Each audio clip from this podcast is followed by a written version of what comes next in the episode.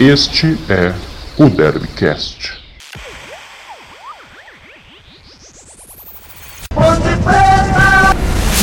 Fala, torcida Ponte Pretana, tudo bem com vocês? E aí, prontos para mais um Derbycast? Eu, João Marcos Carneiro, estou aqui pronto. E você, Eduardo Martins, seja bem-vindo.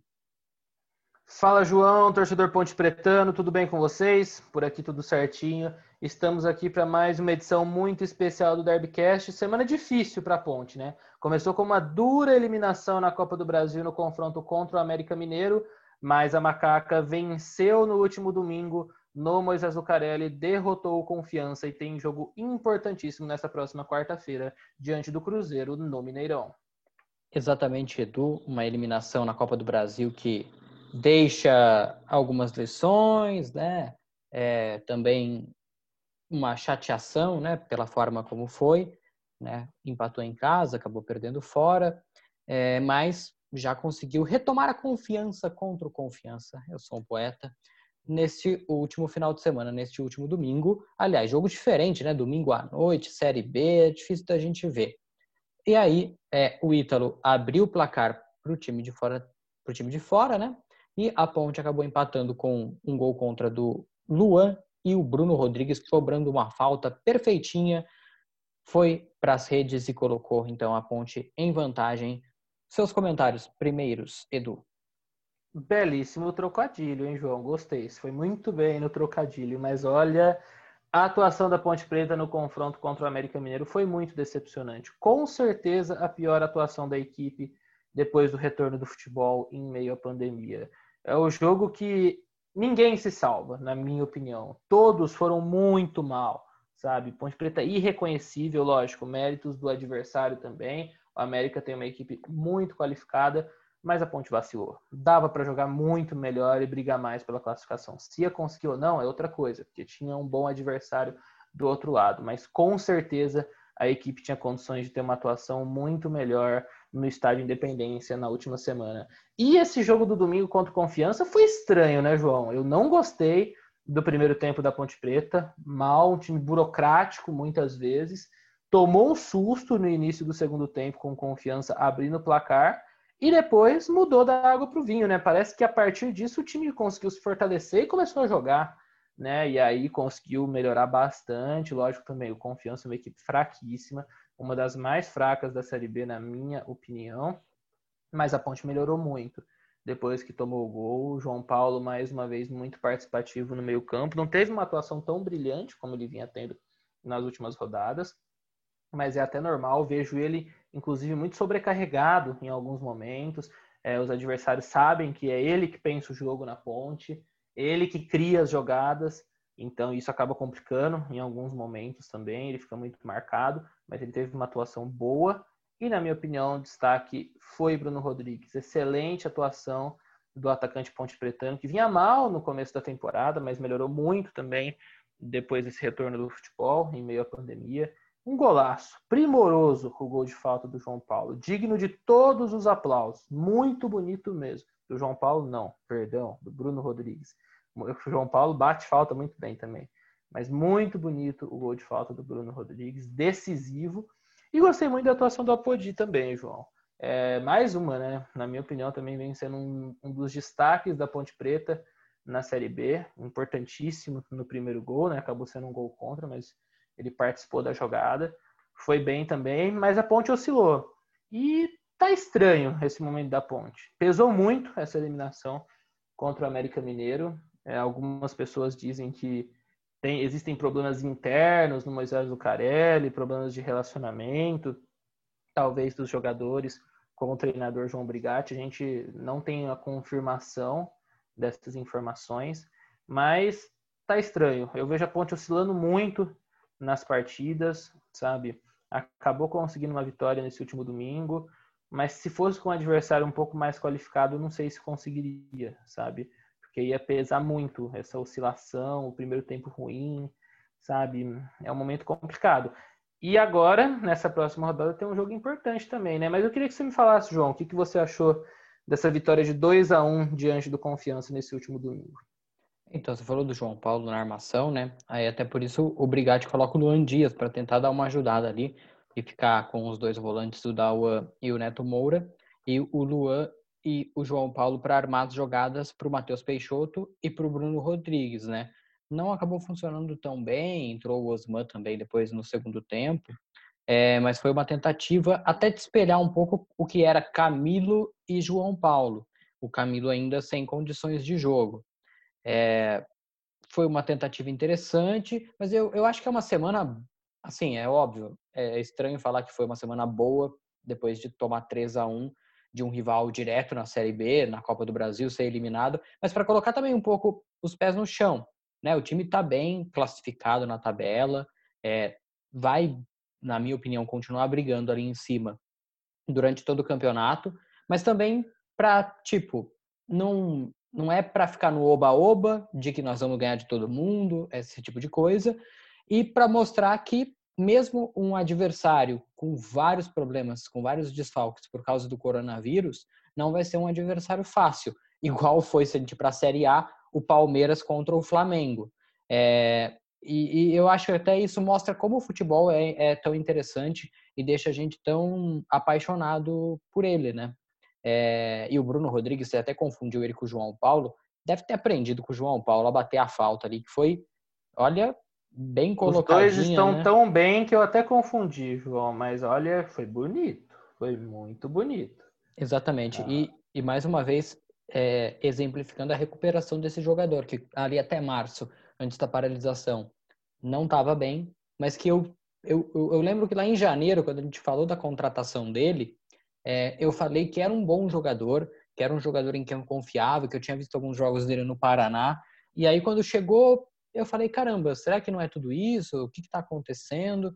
E agora, desde, a, desde o retorno, teve um tempo aí parado por lesão e agora está retomando essa boa fase aí. É, eu acho que vai continuar também sendo um jogador muito importante para o time da Ponte, que tem ainda também o Guilherme Pato pedindo espaço de vez em quando, é, o próprio Moisés também. É, e tem um desfalque agora lá na frente, né? Não tem mais o Zé Roberto, né, Edu? Exatamente, João. Zé Roberto acabou se despedindo do Moisés Lucarelli. Mais uma passagem muito curta do Zé Roberto pela Ponte Preta, né? A terceira passagem dele. Pelo menos dessa vez ele fez gol. Fez gol, dessa vez deu tempo dele fazer gol, né?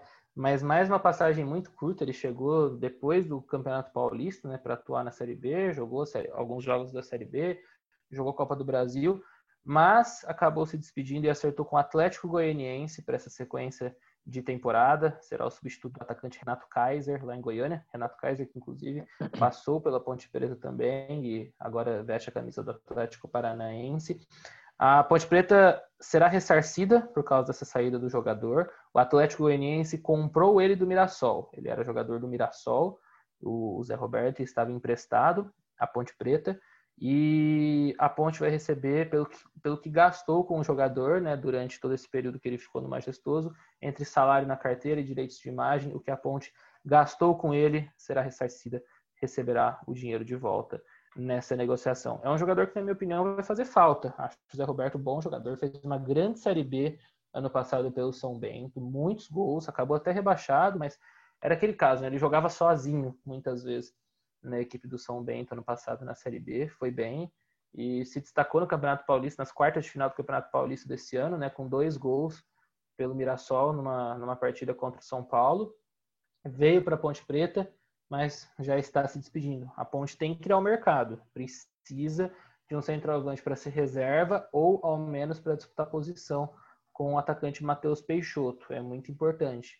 Precisa de elenco na Série B, ainda mais com essa sequência de jogos, sabe? Viagens longas, desgastantes. A ponte precisa se reforçar. Exatamente. Sequência de temporada para suprir a ausência do Zé Roberto. Exatamente, Edu. Olhando pelo lado do jogador, né? Ele olha que vai poder jogar a Série A, fica seduzido e vai. Mas aí eu também te pergunto, com todo respeito ao Atlético Goianiense, é melhor você ir jogar a Série A num clube que vai brigar, teoricamente, apesar de fazer uma boa campanha nesse momento, contra o rebaixamento, ou ali, no máximo, para ficar na segunda página da tabela com certa segurança, ou brigar para subir na Série B. Não sei. Também entra a questão salarial, a gente não sabe se ele vai ganhar mais ou menos, enfim. E pelo lado da Ponte, eu acho que é uma. É, não tinha muito o que fazer, né? Mas é um, é um jogador que era importante, acabou ficando um tempo fora por causa de, da Covid, né? Aí acabou perdendo um pouco de espaço, até recuperar a parte física também estava ficando no banco. É, mas é um jogador que a Ponte poderia talvez ter feito um esforço um pouco maior para permanecer com ele. Como não foi possível, agora vai ter sim que buscar outro jogador no mercado. E aí vamos ver onde a Ponte consegue encontrar um jogador com essas características. Porque eu acho que é um jogador muito interessante. Porque, ao meu ver, ele poderia jogar muito bem ao lado do Matheus Peixoto. O Matheus mais fixo na área e ele se movimentando um pouco mais, fazendo uma dupla de ataque. Né? O Bruno Rodrigues também faz essa função, mas eu vejo ele mais como um ponto do que como um segundo atacante. Então, o Zé Roberto e o Matheus poderiam fazer essa função ali. Enfim, acabou não, não acontecendo, não tiveram muito tempo juntos. E se pegar até, o melhor momento da Ponte no início dessa Série B foi com os dois juntos, com o Camilo e o João Paulo abastecendo os dois. Mas eu também não consigo, eu fico pensando, né, se vale mais a pena jogar a Série A para um time que vai brigar para não cair ou a Série B para um time que vai brigar para subir. Não dá para ter uma certeza, né, mas certamente o que mais pesou nesse cenário foi a questão de jogar a primeira divisão. Mas, João, quero falar com você também sobre esse confronto importantíssimo da Ponte Preta nessa próxima quarta-feira, diante do Cruzeiro no Mineirão. Um Cruzeiro carregado de problemas, na 17 colocação na tabela de classificação da Série B. É um jogo que dá para a Ponte ganhar, né, João? Dá, dá para ganhar, óbvio. Você pega, ah, é o Cruzeiro. Legal, mas que Cruzeiro é esse? Cara, você assiste o jogo do Cruzeiro, eu estava assistindo na sexta-feira. Tá parecendo o que aconteceu ano passado. O time não sabe o que fazer com a bola, e olha que trocou, acho que quase todos os jogadores. É, o time não sabe o que fazer com a bola, fica jogando bola dentro da área, não acontece nada e tem problemas defensivos. Olha, o torcedor do Cruzeiro tem que estar tá muito preocupado. Você pode falar, pô, não vai cair. Mas nessa de não vai cair, o ano passado também não ia cair, caiu. E aí, se cair para a Série C, olha, a situação vai ficar complicada. E até por isso a Ponte tem que saber, sim, aproveitar essas falhas. O Havaí, que é um time que tem muitas dificuldades ofensivas e defensivas, conseguiu segurar o Cruzeiro, a Ponte tem totais condições de conseguir sair pelo menos com 1 a 0 lá dentro do Mineirão. Então, o João Brigatti tem que trabalhar isso com o elenco, de aproveitar as fraquezas e utilizar o momento psicologicamente ruim a favor da Ponte Preta. Tecnicamente, se pegar, eu acho que até que os dois times podem pode-se até dizer que são parecidos. Mas não é o que diz a tabela, não é, não é o que diz o momento. E a Ponte tem sim condição de ganhar esse jogo. Com toda certeza eu digo isso para você. Isso é verdade, João. Se você olhar os jogadores do Cruzeiro, que nem você falou, tem jogadores importantes. Marcelo Moreno, ídolo do clube, é o centroavante. Tem Regis no meio campo. O Fábio. Tem o menino Maurício, que é, é, um bom jogador. O Fábio, que é o maior, para muita gente, é o maior goleiro da história do Cruzeiro. Sabe, tem jogadores muito importantes, de qualidade na equipe do Cruzeiro, mas os problemas são assustadores. Eu concordo. Lembra muito é, o time do ano passado, que não conseguia fazer nada, e a questão psicológica pesa demais no Cruzeiro, demais. Se a Ponte Preta abrir 1 a 0 a chance da Ponte Preta ganhar é enorme, enorme porque o Cruzeiro desmorona quando começa a perder um jogo, sabe? Quando tá 0 a 0 já tem dificuldade por causa da pressão, porque tá em 17, entrou para subir, para voltar para a Série A, tá em 17, começou com menos 6 pontos a competição, né? Então o Cruzeiro está numa situação delicada e a Ponte Preta precisa aproveitar isso. É um jogo que certamente, é, na teoria, seria um jogo de duas equipes que estariam brigando pelo acesso mas não é o caso, né? Então é o jogo, é um jogo para Ponte Preta vencer no Mineirão e pegar muita confiança, porque a semana é importantíssima. A Ponte enfrenta o Cruzeiro nesse próximo sábado, nesse próximo sábado não, perdão, nessa próxima quarta-feira. No próximo sábado recebe o Juventude no Moisés Lucarelli e daqui exatas uma semana tem derby no Majestoso contra o Guarani. Então a semana é importantíssima Dá para Ponte Preta fazer uma semana com nove pontos. Ah, não acho impossível, porque a Ponte Preta vai pegar equipes, principalmente o Cruzeiro e o Guarani, que estão em momento muito ruim na Série B. O Juventude já está no momento um pouco melhor. Mas, lógico, tem que ser um passo de cada vez. Primeiro Cruzeiro no Mineirão. É um jogo que dá para ganhar. Vejo a Ponte Preta com totais condições de voltar de Belo Horizonte com um resultado muito positivo para essa sequência da Série B. E outra, é aquele jogo, por exemplo, esse jogo contra o Confiança levantou muitas dúvidas do, em relação ao time. E talvez alguns problemas internos, uma falta de confiança, de uma oscilação muito grande durante os jogos. E se agora vai para Belo Horizonte, volta a Belo Horizonte depois de uma semana e consegue uma vitória contra o Cruzeiro, vai ser muito importante para a equipe se fortalecer para essa sequência da temporada e para essa semana extremamente difícil. Então, esse jogo contra o Cruzeiro é fundamental na próxima quarta-feira. Exatamente, Edu. Assino embaixo com você. Tem mais alguma informação, mais alguma coisa que você queira adicionar aqui? Olha, João, eu queria falar também sobre um assunto que a gente conversou algumas semanas atrás no Derbycast, que era em relação ao zagueiro Rodrigo, né, que passou pela Ponte Preta, formado nas categorias de base da Ponte Preta e terminou a carreira se envolvendo naquele problema muito desagradável, né, no dia que a Ponte foi rebaixada para a Série B em 2017, quando ele teve aquele lance da, da dedada com o atacante Santiago Trellis, do, que na época atuava pelo Vitória. É, nessa última semana, a Justiça determinou que aliviou, pode-se dizer, a situação da Ponte Preta, né? A disputa judicial entre a Ponte e o Rodrigo, né? O Rodrigo que cobra a Ponte Preta de alguns valores na Justiça. É, primeiramente, tinha sido decidido que seria bloqueadas todas as principais fontes de renda da Ponte Preta para pagar a dívida com o zagueiro Rodrigo. Dívida de R$ 2.994.309,84. Agora, uma nova decisão do desembargador Dagoberto Nishina Azevedo, ele é do Tribunal Regional do Trabalho da 15ª Região, limitou que 10% por mês das cotas da Ponte Preta sejam penhorados para pagar essa dívida com o Rodrigo. Então, não será todo o bloqueio, todas as fontes não serão mais bloqueadas. Agora está limitado a 10% do mês, por mês a penhora das cotas alvinegras para pagar essa dívida com o ex-zagueiro Ponte Pretano.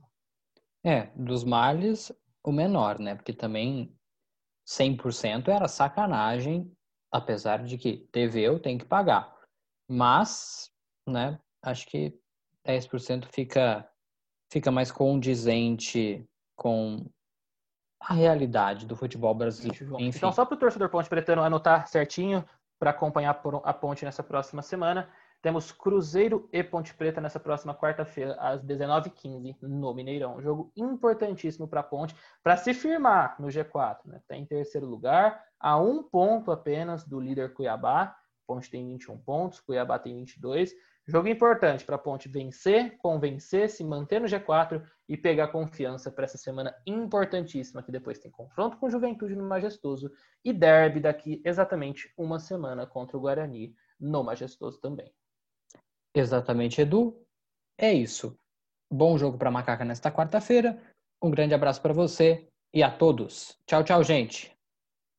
Um abraço, João. Um abraço, torcedor Ponte Pretano. Sorte a Macaca nessa próxima semana. E nos vemos semana que vem com muitas novidades em clima de derby. Abração, João. Abraço, torcedor. Tchau, tchau.